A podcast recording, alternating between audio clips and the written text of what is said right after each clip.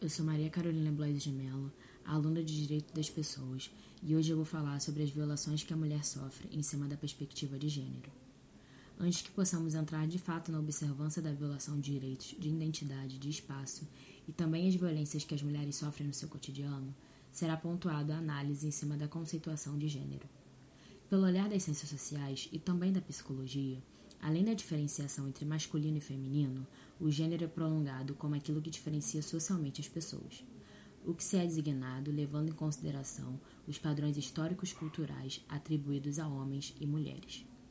Dentro desta visão, conseguimos compreender que o papel que a mulher exerce na sociedade é fruto do peso histórico e o que lhe foi atribuído ao correr de todo esse tempo. Poderia ser abordado qualquer campo como a diferença de salários executando uma mesma função fazer sozinha as tarefas domésticas em um local onde há outro adulto funcional do sexo masculino.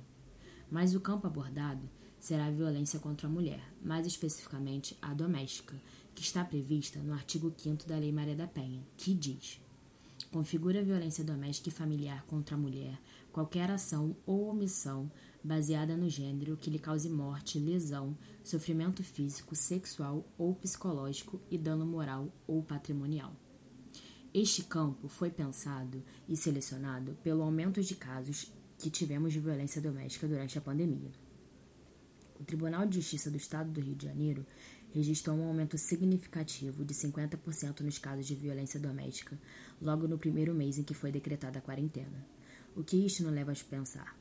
Que as mulheres, em sua grande maioria, convivem com seus agressores e que muitas estão em perigo constante dentro de suas próprias casas.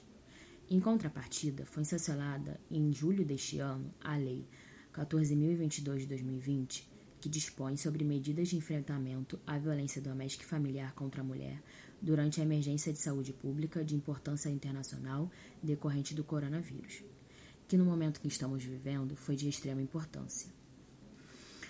É válido dizer que temos à disposição uma legislação eficaz e única que combate tal problema social.